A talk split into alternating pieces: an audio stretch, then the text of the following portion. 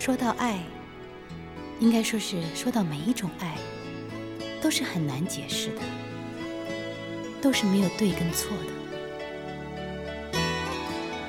还记得年少时的梦吗？像朵永远不凋零的花，陪我经过那风吹雨打，看世事无常，看沧桑变化。那些为爱所付出的代价，是永远都难忘的啊！所有真心我这样爱你到底对不对？这问题问的我自己好累，我宁愿流泪，也不愿意后悔。可是我害怕，终于还是要心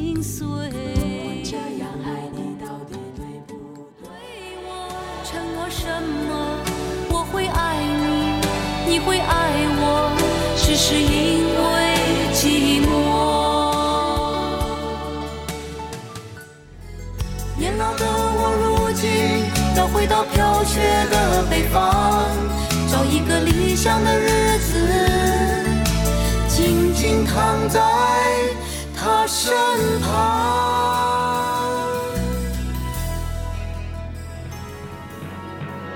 当你静静贴近我的心，要我聆听着你的声音，心连心，如此的相应，人间最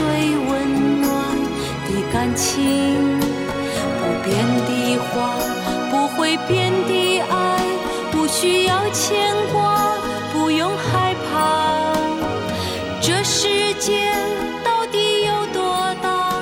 握紧我的手，有我陪你，看你长大。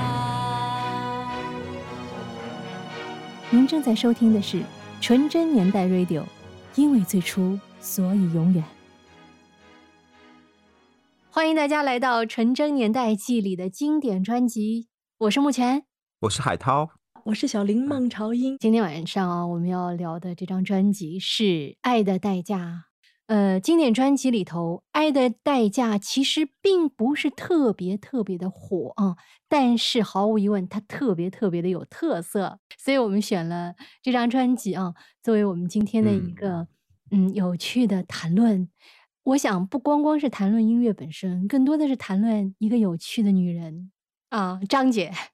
我见过张艾嘉本人三次，但是三次哦，但是基本基本上基本上都 是他在台上，我在台下。第一次见到张艾嘉是刘若英的演唱会上，她跟那个李心洁一起作为嘉宾出席，而且张艾嘉坐在我后面的大概三四排的样子。你比他的张艾嘉那个票坐在海涛后面，是不是？啊你买的更高档的票？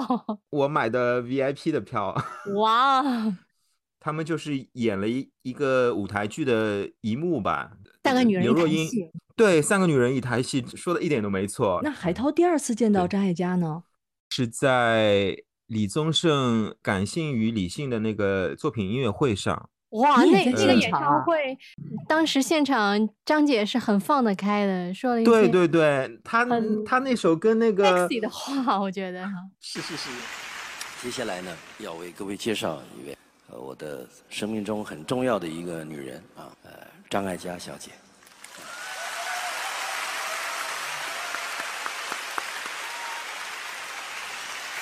怎么样，小李？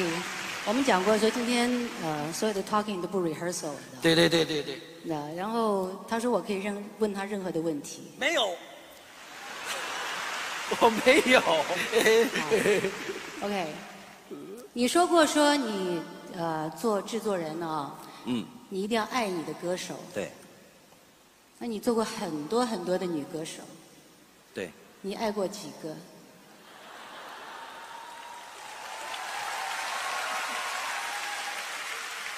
啊、这样好了，先问第一个好了。你有没有爱过我？嘿嘿嘿嘿嘿我这样爱你到底对不对？这问题问的我实在太累。是这样子，我觉得我讲啊，我跟这么多这个迷人的女性，你知道吗？张姐这一出场，昨天我我在，因为我在我的更衣室，她穿她她说她，大家都说张张姐穿的很炫，这样哇，我昨天看着，这样特别啊，所以我跟很多女性在一起合作，嗯，你都很迷人嘛哦，又很会唱歌啊，又有天分啊，这样在台上很很很就是那个光芒很很亮，所以我。我最近在练习答非所问，都练得不好。是啊，讲半天没讲到正题，对不对？我每次看电视哇，人家问到这个主持人问。小燕姐很不高兴。啊，小燕姐说：“你啊，不对不起，你讲一讲。”啊，我们传过那么多粉，对不对？对对对。你知道，人家多多少少，我老公也很想知道啊。对不对？你到底有没有爱过我呢？对不对？真是。哎呀呀，哎呀呀，坏了坏了坏了。好，这样好了。嗯。我讲好了。嗯。多多少少，制作人跟歌手都会有一点很微妙的关系。哎，这真的。哎，就是尤其是像你这么闷骚的啊，就大家在唱歌的时候呢，互相呢看到你在那个玻璃的那一面，你总是要有一个想象的对象嘛，你会这样爱一点啊。可是呢，我觉得你做忙与忙的时候比较爱我，做爱的代价的时候你就那么爱我了。为什么？因为我结婚了，你知道，你就不太爱我了，你觉得没戏唱了，你知道。没有那个，我跟你讲，张姐，你错了。我写《爱的代价》这个歌啊，是我少数写几个歌写的时候就流泪的歌。这个歌是想着你写的，想着你为什么嫁给别人了。啊，哎，呃，哇，那个演唱会，我记得张艾嘉特别放得开，稍微哎有点点那个撩拨。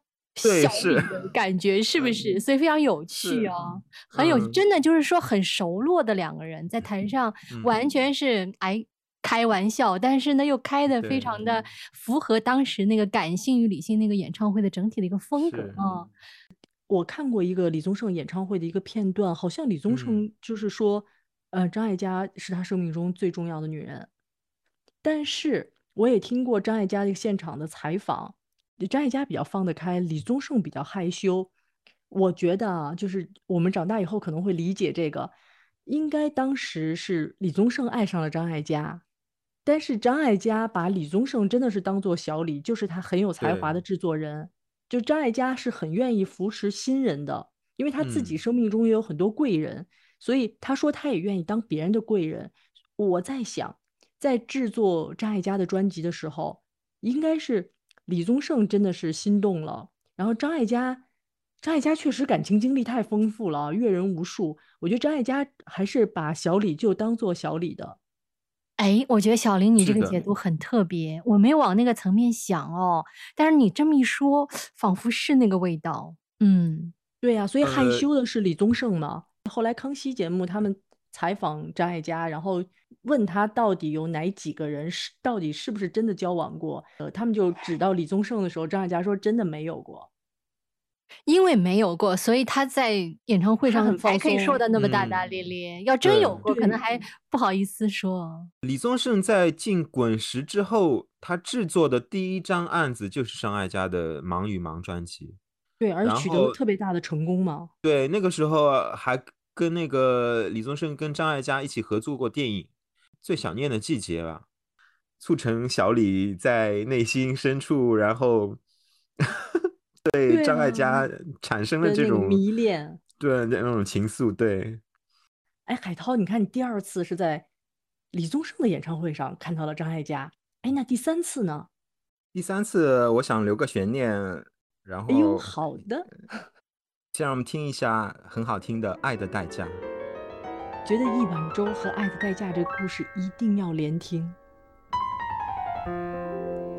从前有一个小男孩跟一个小女孩说：“如果我只有一碗粥，一半我会给我的妈妈，另一半我就会给你。”从此，小女孩就爱上了小男孩。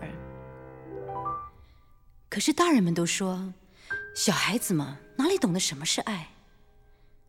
后来。小女孩长大了，嫁给了别人。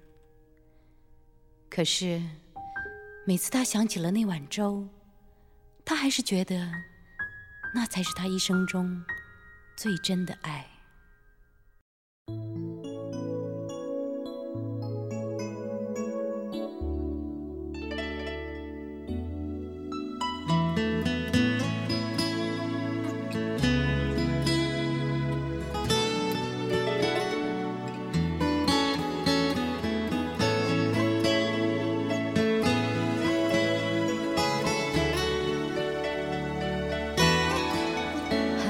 的年少时的梦吗？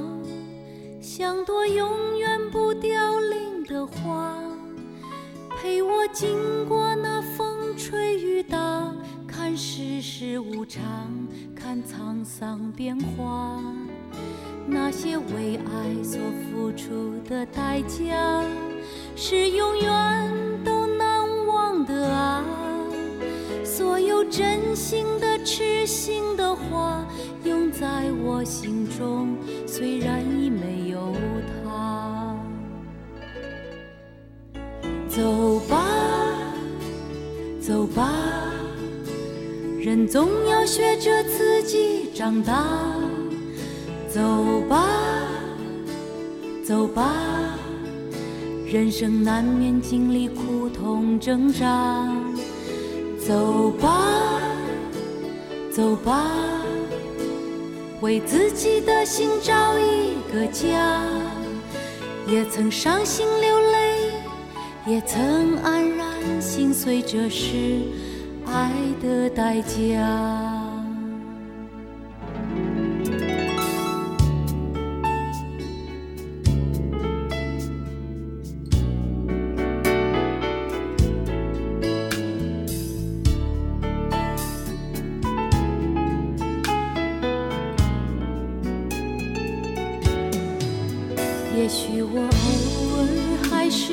想他，偶尔难免会惦记着他，就当他是个老朋友啊，也让我心疼，也让我牵挂。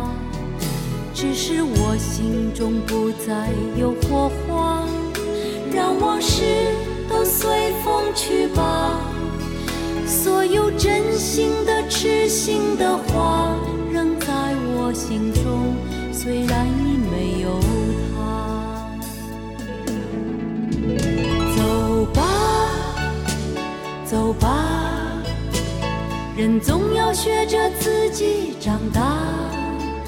走吧，走吧，人生难免经历苦痛挣扎。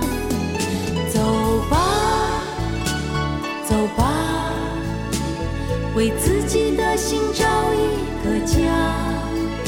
也曾伤心流泪，也曾黯然心碎，这是爱的代价。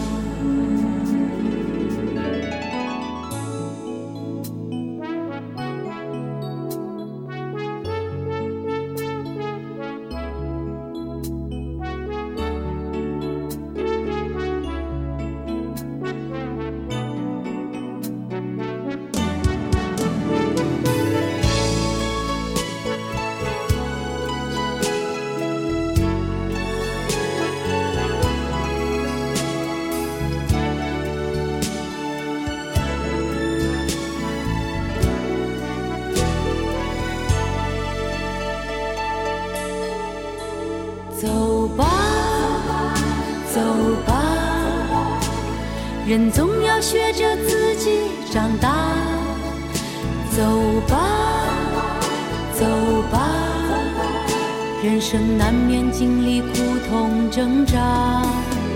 走吧，走吧，为自己的心找一个家。也曾伤心流泪，也曾黯然心碎，这是爱的代价。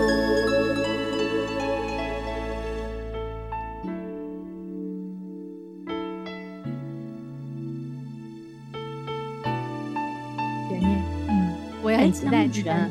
嗯，对，我要问你啊，就是，呃，真正我们“爱在家”这个主题其实是你选出来的，我想这张专辑一定对你有特别的意义，而且我好奇的是你的声音表达呢又特别好，这张专辑对你的影响又是怎样的呢？因为现在很流行的一句话，一个词儿说就是不明觉厉的东西显得特别好啊，就是这个东西啊，你看着看不太懂，听不太懂，完了呢，你又会觉得哎，似乎挺有味道。张艾嘉这张专辑，他出来的时候，我听到的时候可能。有没有十岁？我不太确定啊。反正就是当时除了一碗粥我听懂了，后面的歌我还能凑合听，基本上听不懂。但是呢，当年买一张专辑啊，费不少那个零花钱呢。然后买花好不容易花钱买了一张专辑，总觉得你不反复听，你对不起那个付的钱。所以呢，我就。跟自己较劲儿，我说这专辑我听不太懂，而且这个专辑好像不太值，因为十块钱人家买了一堆歌，对吧？我怎么买的没几首啊？你买的是孙青秀爷爷讲故事，听几遍把它 听回来是吧？听回本儿来，真的当时听不太懂。虽然那些故事讲的是什么内容我能明白，但是为什么他要那样讲？这故事为什么又和这张？音乐专辑串在一起，这里面的美好的感觉是很多年后我才慢慢体会。所以这种就充满好奇的这种滋味，就像刚刚啊海涛说的，要给我们留一个悬念。我也一直想打开《爱的代价》这张专辑的悬念。而我第二次对张艾嘉，嗯，不懂，是我近些年的事情。至于第二次不懂是什么？我跟海涛一样，也埋个悬念，一会儿我再来说。这这期节目都是悬念，那我们先听一下孙敬修爷爷讲故事。好，我们来。Hello，大家好，我是主播小林孟朝英，您正在收听的是纯真年代 Radio，聆听经典，互诉心声。我们的特约乐评人呢，大家都知道是静听的姚华老师。姚华老师对这张专辑有特别有感觉，他也写了一段话。姚华老师写道：“听张艾嘉唱歌，淡淡的，就像一场声音电影。听张艾嘉唱歌，会勾起人的心事，躲都躲不掉。听张艾嘉的歌，会让人忽然想起久未见面的老朋友。”他的演唱随性又洒脱，更像是在说故事，但往往由于这种不经意，却有着另一种吸引人的地方，并可以牢牢抓住听者。因为张艾嘉从来也不是以所谓的唱功取胜的歌者。一九九二年的《爱的代价》专辑，延续了张艾嘉在滚石前三张专辑良好的创意。张艾嘉亲口诉说这些年的情感。与心路历程，以极具画面感、单纯自然的六段口白呈现，并将专辑中所有的歌曲都串联起来。因此，在聆听这些歌时，最好能将口白一并完整听完，才会有情感上一气呵成的感觉。谢谢姚华老师的感受啊，也谢谢姚华老师给我们的建议，说要将这口白一并完整听完啊。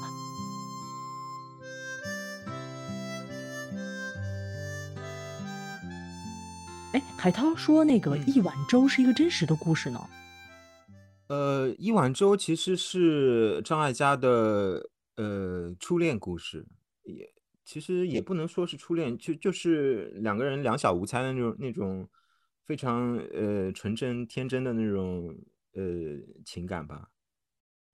那个一碗粥这个口白是拍过 MV 的哦。那一碗粥的 MV 是什么样的呢？因为我和目前都没看过。当然是张艾嘉他自己的那个声音配音，然后他自己并没有出演，是邀邀请了一个非常天真可爱的小女孩来来演绎这个 MV 的。哇哦，哎，你知道吗？目前就我给我女儿听这张专辑，给她听一碗粥的故事，我说你听多感人。妈妈是像你差不多这么大年纪听的这张专辑《一碗粥的故事》，给妈妈一个非常大的感动。我觉得那个真的是一个很真的爱情。你知道我女儿说什么吗？她是在画饼。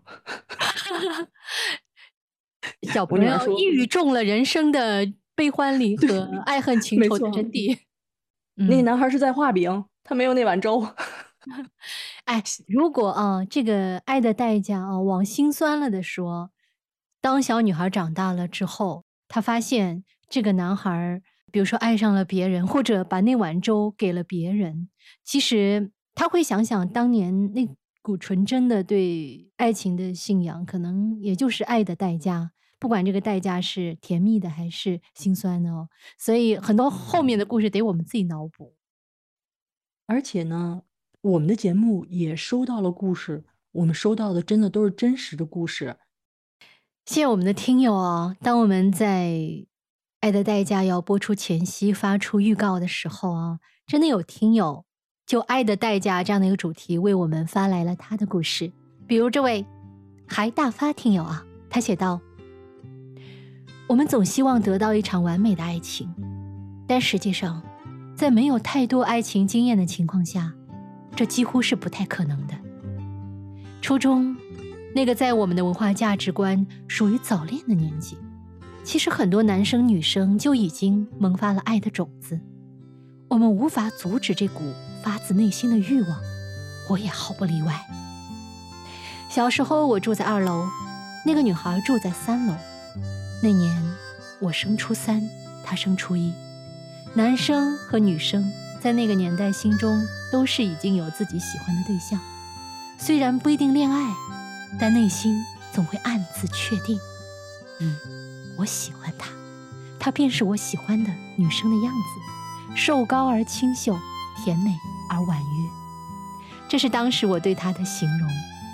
对初中的男生来说，她真的美极了。像极了年轻时的孟庭苇，尤其像孟庭苇真的还是假的专辑中的造型。初中住的楼里有很多差不多年龄段的小孩而每年暑假都是欢乐的时光，各种打牌各种打牌游戏、逛街、抓小动物，构成了我们欢快的记忆。而我也清晰的记得，那年夏天他会陪我看星星。陪我去不远的八百伴逛街，甚至还会为睡着的我盖上被子。那种纯真的美好，我一辈子也不会忘怀。我喜欢上了这个女孩，一喜欢就是快十年，涵盖了我初三、高中、大学时代。但其实，她对我的喜欢，应该就止于那个夏天。初三开始。我感觉他不再跟我说话。后来的十年，我错过了很多学生时代应该有的爱情的美好，因为我一直试图想要继续这段感情，但其实他很早就已经消失了。女生会长大，会渐渐明白和知道自己喜欢什么，而他的喜欢和理想可能跟你毫无关系。而那个年代，我也渐渐喜欢上了孟庭苇的歌，尤其是那首《真的还是假的》，因为他的歌词唱出我的感慨和无奈。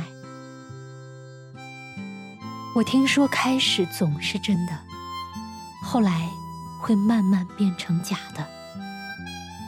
其实人生很长一段时间，我总对爱情有一些美好的幻想。比如初恋可以是结婚的对象，我喜欢的女孩子一定会喜欢我，我的付出一定会获得回报，真诚以待一定会得到对方同等的回应。但其实，一切都是我们太不懂爱情。但无论青涩的情感如何伤害我们，我们总还是觉得那是美好的故事，即使它曾经给我们带来很多苦恼和伤害，我们仍然觉得。那是清亮的纯真年代，这可能就是哇哦，这位海大发听友啊，我觉得他其实已经在很长一段时间里头感受到了爱已经渐渐离他远去，但是他为了践行自己爱那个女孩的那种，不管是信念也好，或是信仰也好。他一直没有给自己另外一个爱的机会，而是，啊，我觉得还是对那位女孩一种，嗯感念的心情对待啊，所以可能啊，因此他会错过别的缘分。但是有得有失啊，因为他对那个女孩爱的真，我想他也会感受到一份长久的爱的一种力量。所以，他今天啊，事隔那么多年，还能写出这样的一份饱含深情的文字，我觉得这就是爱的代价的力量。尽管他是要付出代价，但是因为付出了代价，人才会记在心里，无论是。美好的感受还是痛苦的感受，它才会烙印在心里，久久难忘。也能够回想到我们自己初恋时代的那种苦涩也好，甜蜜也好。《爱的代价》其实也是我非常喜欢的一首李宗盛的创作，而且没有之一，深得我心。因为我当时听《爱的代价》的话，也可能也就是还没有上初中的时候，是小学毕业的时候。后来我就在那个小学那个毕业留年册，给同学的那个毕业留年册上面写我最喜欢的一首歌《爱的代价》。小学哦，那那海涛你好成熟哦，小学哦，你给毕业纪念册写的是《爱的代价》，不是小虎队啊，不是林志颖吗？呃，没有没有没有，真真的真的是《爱的代价》，然后写写的最最喜欢的那个歌手是李宗盛，然后人家都不知道李宗盛是谁。爱的代价是李宗盛在《忙与忙》之后，就是时隔了八年，呃，再度执掌张艾嘉的专辑。两个人就是可能再次相遇，两两个好友就是聊起当年的点点滴滴，就是分享了彼此成长的故事。李宗盛就是突然有感而发而写写下了这首歌，就是我是觉得里面凝聚的是。他们踏实生活之后所结晶出来的智慧。对，所以李宗盛好像在唱起《爱的代价》都会哭。李宗盛是在一九九四年的时候出版了一张就是暂别演唱呃暂别歌坛的那个专辑，叫做《不舍》，有收录这首《爱的代价》，而且《不舍》里面也有两段非常长，就是呃李宗盛自己的那个。口白的故事，音乐专辑里面收录歌手或者创作人的那种口白，我是非常迷恋这种这种有口白的那个，对对，是的，绝绝对是说的比唱的好听。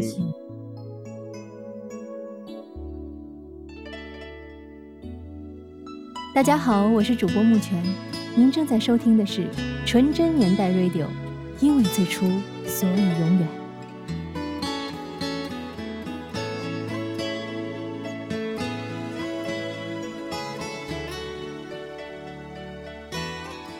李宗盛为张艾嘉写了《爱的代价》，然后你提到说李宗盛后面唱《爱的代价》这首歌会哭啊。那张艾嘉有一次在接受董卿的采访时，他也说他后来唱起《爱的代价》他会哭。然后我请两位，包括我们现在哦在收听我们音乐播客的听友们听一下，后来张艾嘉再次唱起《爱的代价》时，你们听听看。他唱的李宗盛写给我的时候，我说《爱的代价》名字好像有点土呢。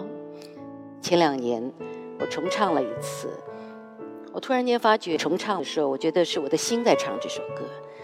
那这个心是经历过更多的事情，所以在那里面每几乎每一句都是一个画面，都是一个故事，所以特别感伤。想到永远不凋零的花，陪我经过那风吹雨打，看世事无常，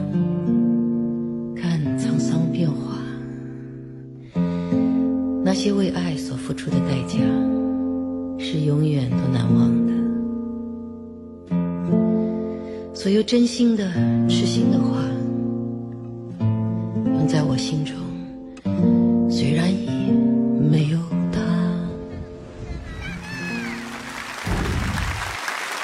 我自己唱的时候都哭了。很多事情都过去了，知道那我们都还是要继续往前走。所以每次一讲“走吧，走吧”的时候，感伤特别强烈啊。它是一种勇气嘛，啊，像谁？像李宗盛啊，太像了，就是那个唱法上，就唱着唱着，然后就开始旋律已经忘在脑后，然后就把那个感情念了出来，或者说讲了出来，是吧？就是我觉得他们已经合二为一了，作词、作曲人和演唱者，后来他们双剑合璧了的感觉。真的，我听那个歌，觉得太有味道了。后面的《爱的代价》，历尽沧桑之后，比当时那个唯美的《爱的代价》要更加有那个代价的分量了。就你看他们这么多爱的代价，大家有不同的爱的代价，所以李宗盛下面一首给张艾嘉的歌就是《这样爱你》，对不对？还有暗处。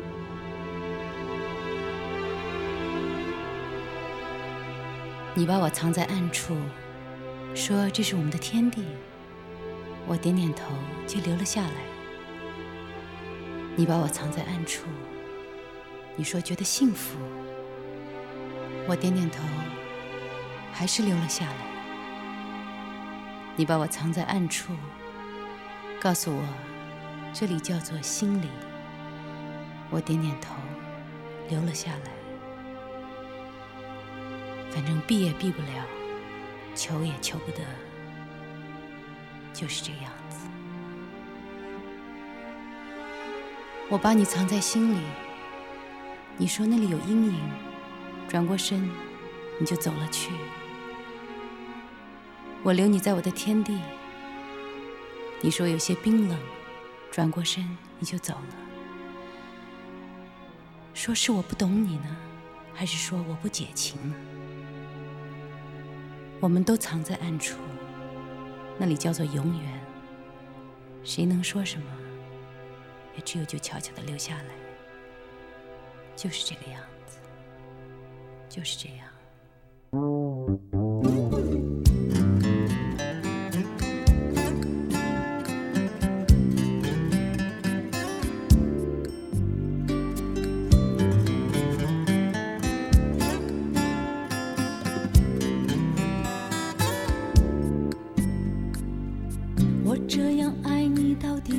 不对，这问题问的我自己好累，我宁愿流泪，也不愿意后悔。可是我害怕，终于还是要心碎。从未曾尝过真情的滋味，从未曾真正想伤害谁。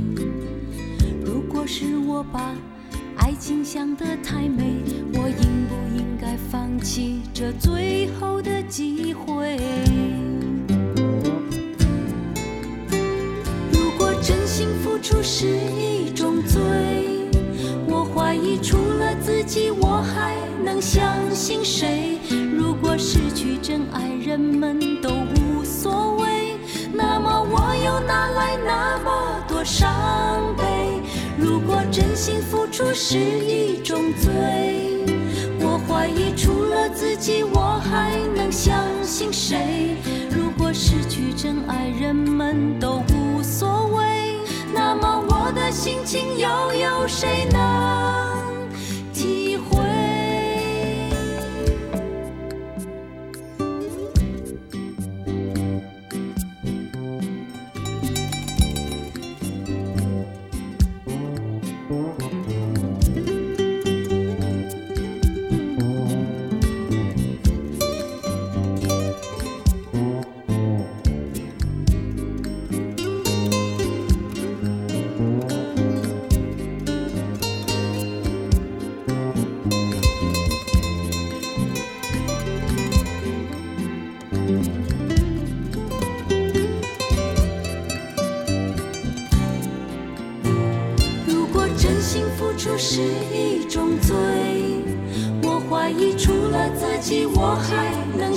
信谁？如果失去真爱，人们都无所谓，那么我又哪来那么多伤悲？如果真心付出是一种罪，我怀疑除了自己，我还能相信谁？如果失去真爱，人们都无所谓，那么我的心情又有谁能？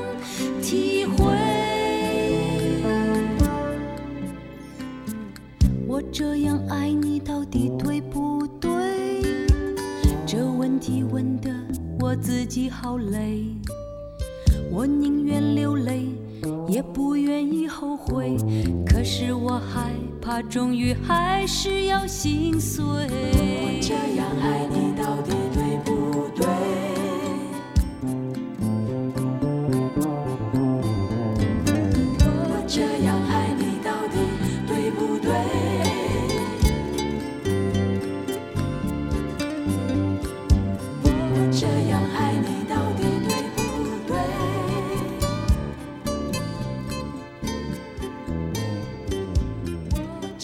听张艾嘉的歌，就是感觉上很像是看一部精致的偶像剧，时间啊、场景啊、人物啊，这种清晰度，就是像每天搭同一同一部电梯上下班的遇见不同的那个女生一样，既熟悉又有又有距离感吧。我觉得这样爱你对不对？其实原本这首歌是李宗盛给陈淑桦打造的歌，收录在陈淑桦一九九一年的那个《聪明糊涂心》专辑当中。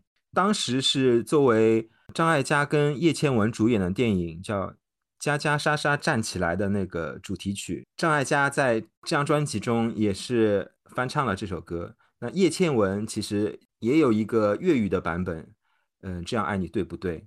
我是看到一段那个文字是说，李宗盛是从制作人的角度去剖析张艾嘉的声音特质，应该是在《忙与忙》专辑那个时候，李宗盛就是这样曾经这样说过张艾嘉。张艾嘉的声音初听之下就是有点淡淡的，再听又有些怯生生，有些童趣的，就是仔细研究过才发觉，就是他的声音未修饰的美感。张艾嘉说话的声音，表情非常具有感染力，能让整个专辑更生动活泼。然后李宗盛也没有给张艾嘉在呃口白的部分有任何的限制，呃，希望他是能够随着自己的心意呃情绪去发挥的。刚刚我们听到那首歌叫《我这样爱你》，对不对啊？其实我在想哦，爱的世界里是不分对错的，因为心，嗯它跟情感连接的时候，有的时候它不是完全按照道义层面上的对错这么一个恒定的去划分，所以很多时候能够，嗯、就是让人产生这种代价哦，就是你付出一份爱，会让你觉得是一份代价的，可能它并不是对的爱，啊、有可能是有遗憾的爱，甚至是错的爱。我们能说这样的爱，它就不该存在于世界上吗？因为我们原来从道德层面上会觉得说，呃，你爱一个人要爱，先看啊，你能不能爱他，你该不该爱他，然后你再选择要不要爱他。可实际上，当爱情来的时候，很多时候我们是猝不及防。所以，我觉得《爱的代价》这张专辑为什么哦，这么多年来，我从一开始觉得听不懂，哎呀，觉得你这个好像讲的这些东西还挺暧昧的，甚至有点晦涩。到后来，我越听越耐，就是耐人寻味，越听越觉得有味道。是什么原因？我曾经也反思过这个问题。我后来自己给自己一个答案是，因为我觉得《爱的代价》这个专辑，包括里面的口白和歌，它都特别的真实的触底了人心。因为人心它是多重的，它不是一定要非常的正能量的，它一定是很复杂的一种情感的碰撞。所以我觉得《爱的代价》为什么在我的心中这张专辑有那么重的一个分量，就是我觉得它特别特别真实的还原了人性的故事。那我们的听友啊，我想也真的是啊，为我们写来的这些故事都很掏心掏肺的去还原了他们心中爱的代价的故事。比如这位燕儿朋友，他写给我们的这段话啊，题目叫做“请你一定要比我幸福”。请你一定要比我幸福。陈晓东的歌，海 海涛突然突然唱。的好好好听哦，海涛突然那个走错片场了，我我当时我当时在想是放出来的还是海涛唱的，就太好听了。太有意思了。我本来那情绪酝酿的有一点点的伤感，然后被你这一声我都弄笑了。酝酿好讲一个是 略带伤感的故事，然后我一下子啊、欢乐破坏啊情绪了，不好意没有没有。特别好特别好，我很嗨，好意想不到的那个爱的火花的碰撞是吧？是的，燕儿朋友他写到说：“秋日渐浓，相思更重，情感是我一生的信仰，无论是亲情、友情还是爱情。从少年懵懂到成年不惑，在情感的世界里游游荡荡，游游荡荡，跌跌撞撞，直到某一天，终于遇到一个特别喜欢的人。他，一个纯净善良的人。”有着清澈的眼神，有着爽朗的笑声，有着丰富的运动细胞，有着一副阳光灿烂、善良、可爱的灵魂。不知道从什么时候开始，渐渐地被他美丽的灵魂所吸引。也许是源于他对待朋友的真诚坦率，对待生活的积极阳光，对待工作时的心无旁骛。还有一个神奇的现象，他身上。常常散发着一种宁静祥和的气场，只要他在我身旁，我的内心就会变得很宁静。我的磁场似乎被他磁场净化，和他在一起的时候，内心总觉得很温暖，感觉他就像我的家人一样亲切、温暖、随和。虽然我们偶尔也会因为某些观念而争执，当时也会很生气。但是过后却一点儿不记仇，这完全不是我的风格。我竟然也学会包容别人了。正当我越来越沉醉于他的人格魅力之时，他回老家了。如今已有八个月没有见到他，思念太重，早已变成了煎熬；思念太长，早已变成了无奈。如果我有一双翅膀，早已飞驰到他的家乡。如果人类的灵魂可以出窍，我早已守候在他的身旁。走过小半生，徜徉在情感的世界里，有欢乐，有遗憾，还留下了一道道的伤。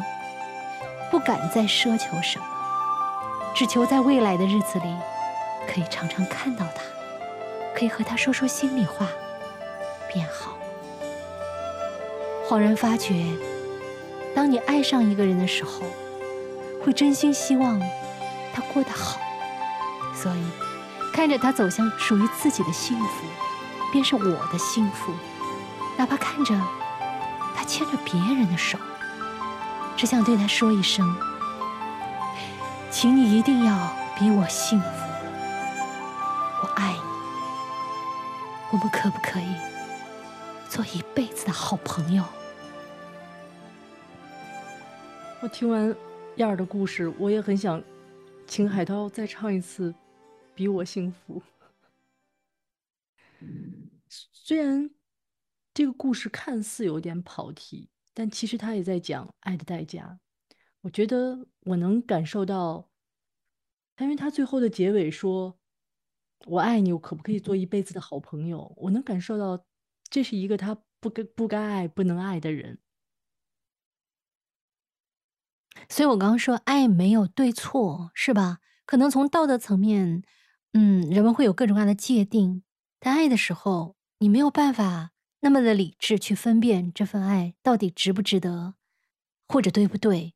爱就是爱了，用他的话说，他留下了一道道的伤，所以我想。这几个字，一道道的伤，它就是代价。因为如果你不爱这个人，或者你爱一个更保险的人，你可能就没有这个伤，就没有心如刀割的感觉。但是他选择了这份爱，并且他选择了不是一道伤哦，是留下了一道道的伤，就说明他忍受了这份爱的煎熬。但最后他还是很委婉的说：“可不可以做一辈子的好朋友？”就是说。燕儿的朋友还是不想割舍掉这份爱，哪怕他还是会有伤害的感觉、伤痛的感觉哦。所以这就是爱的真谛吧？哦，就像目前刚才说的，一定是真爱才彼此有伤痕。张艾嘉谈到说，呃，这是张艾嘉接受陈文茜的采访，因为他们俩是非常好的朋友，所以他们谈得很开。张艾嘉谈到说，罗大佑当时就是跟他在一起的时候也付出了很多，他也付出了很多。陈文茜问他罗大佑付出了什么呢？因为因为罗大佑的个性，他们圈内人都知道非常的怪。张艾嘉说，当时罗大佑跟他在一起的时候，他们俩对彼此都是百分之百的。但是张艾嘉那个时候，他是在婚姻中的，呃，之后六年之后再离婚了。张艾嘉说，当时他跟罗大佑在一起的那一段时间，从一开始其实罗大佑可能可能就有一些委屈的。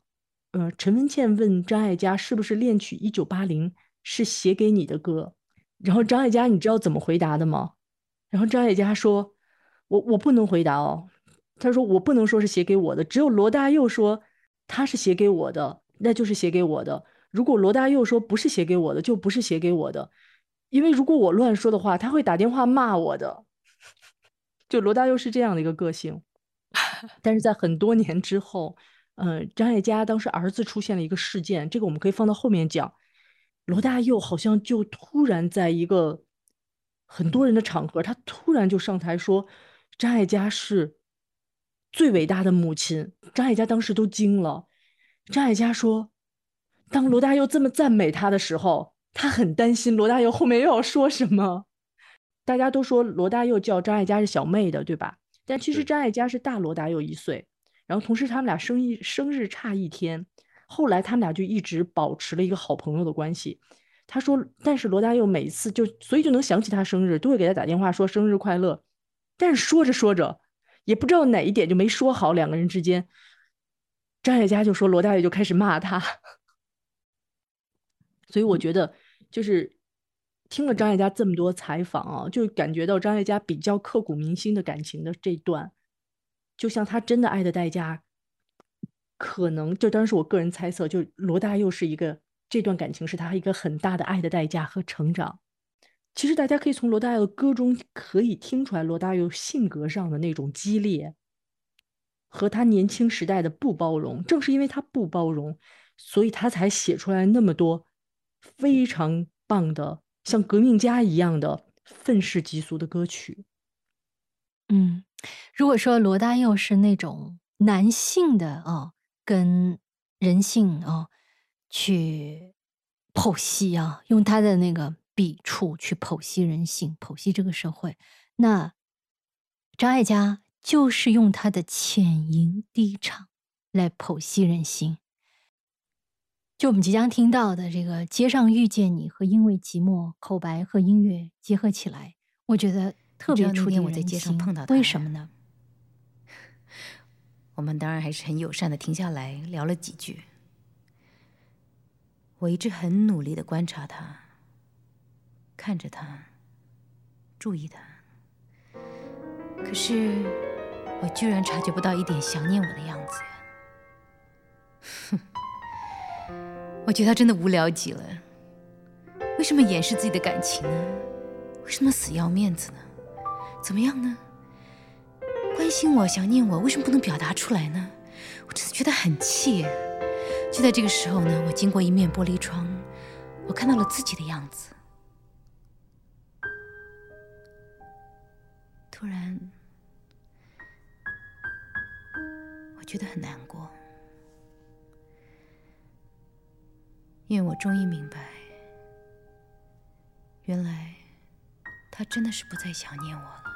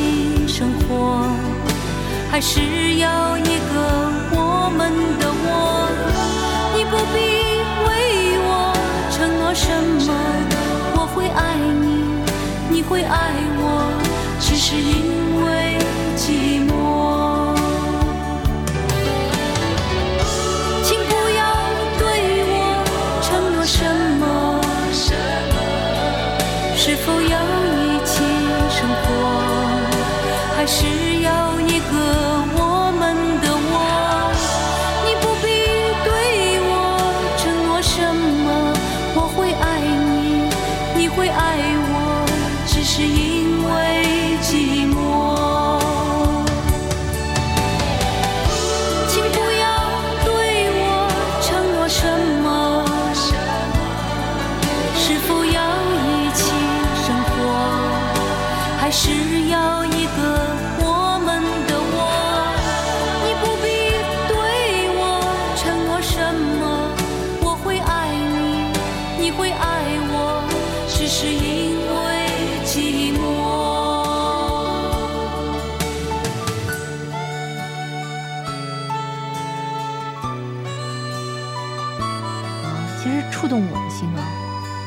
听张艾嘉这张专辑的时候，我还是一个小女孩，嗯，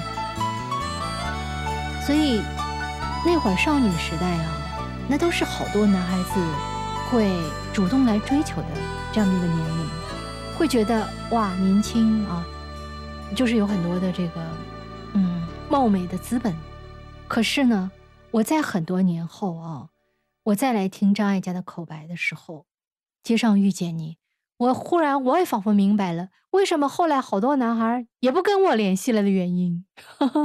当然这是自嘲啊，就是有的时候女人嘛，总是有一种觉得自我良好，尤其是在我想张艾嘉应该这个表现会更明显，因为她曾经是那么漂亮的一个金马影后啊，她曾经那么漂亮，所以追求她的男生肯定特别的多。但是到后面四十岁、五十岁、六十岁的张艾嘉，我觉得异性不太会因为她的美貌而在街上忽然是吧遇见张艾嘉的时候，有一种嗯就是那种异性散发出来的追求的冲动，这是很现实的。那对于张艾嘉来说，肯定会有落差，因为她太美了，年轻的时候。但是呢，她却以一种哎略带自嘲的口气来念这段口白。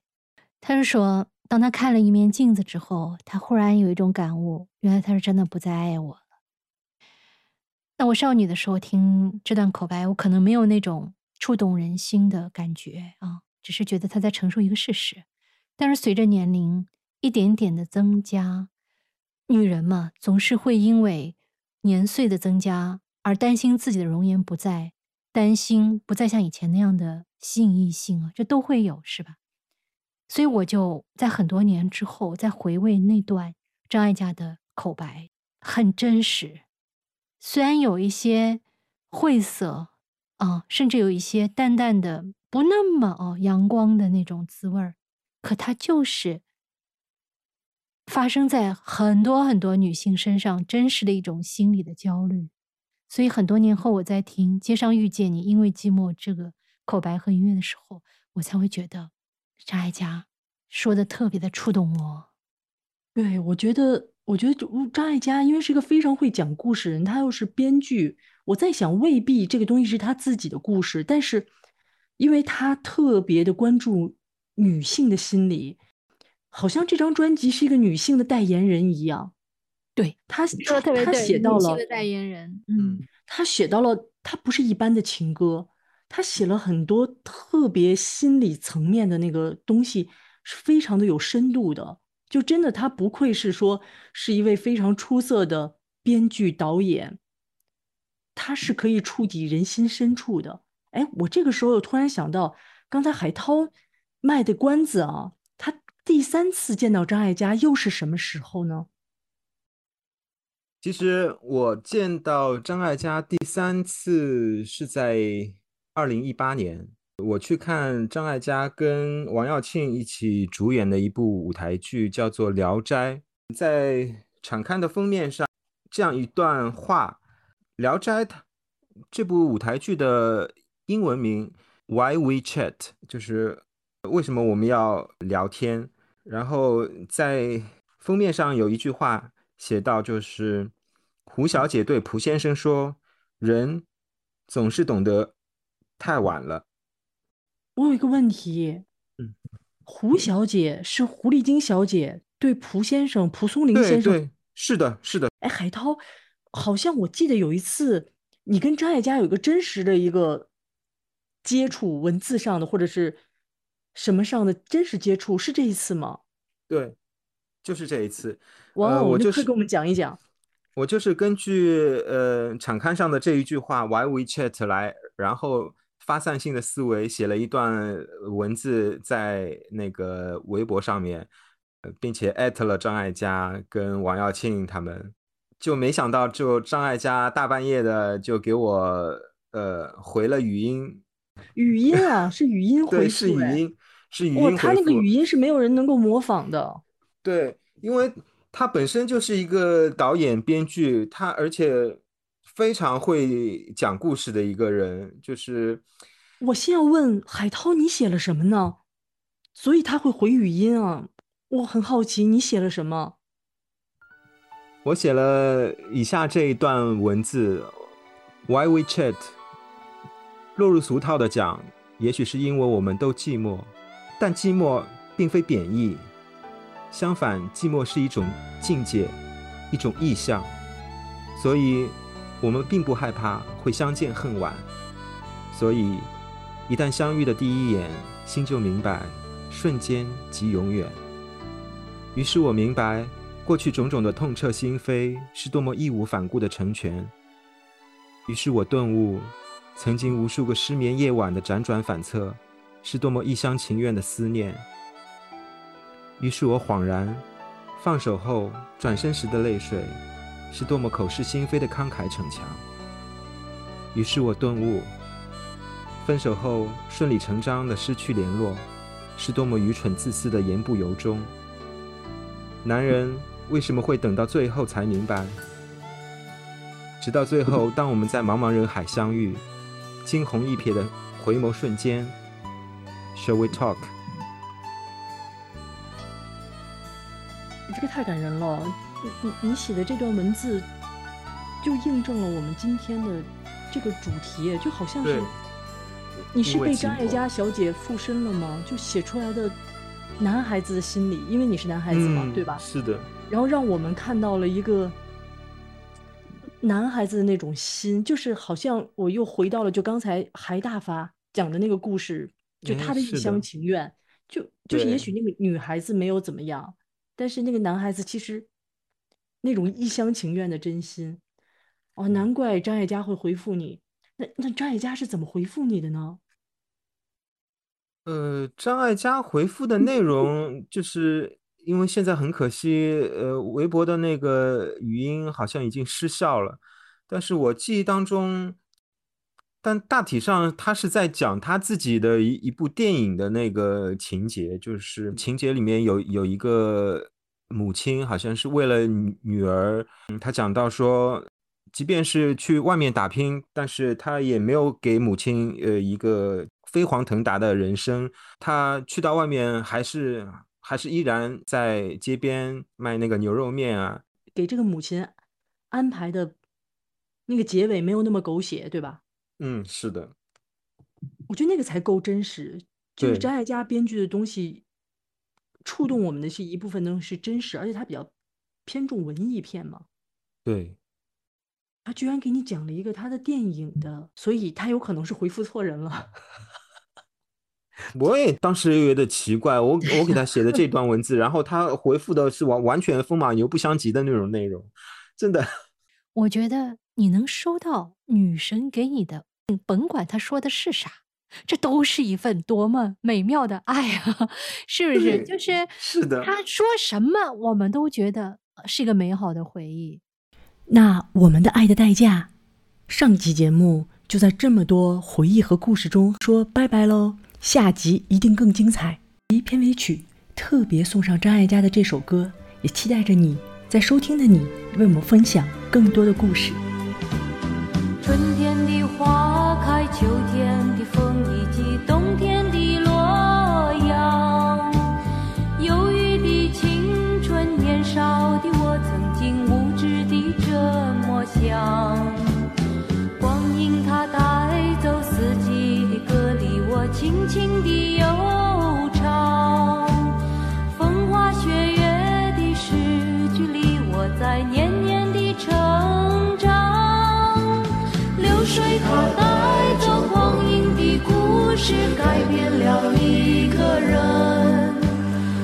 在那多愁善感而初次等待的青春。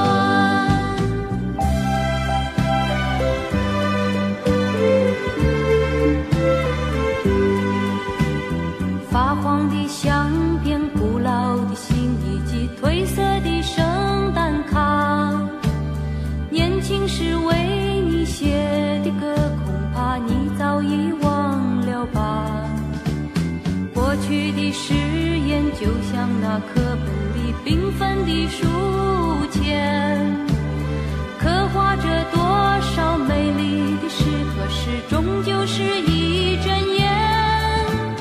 流水它带走光阴的故事，改变了两个人。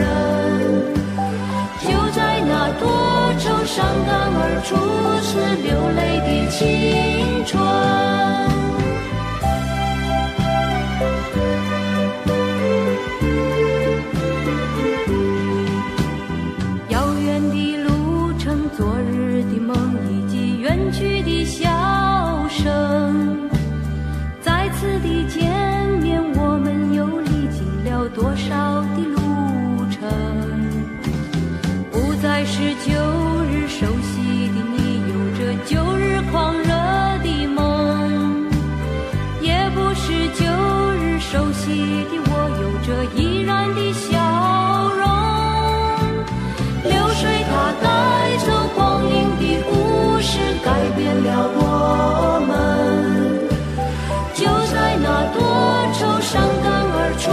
是回忆的琴弦。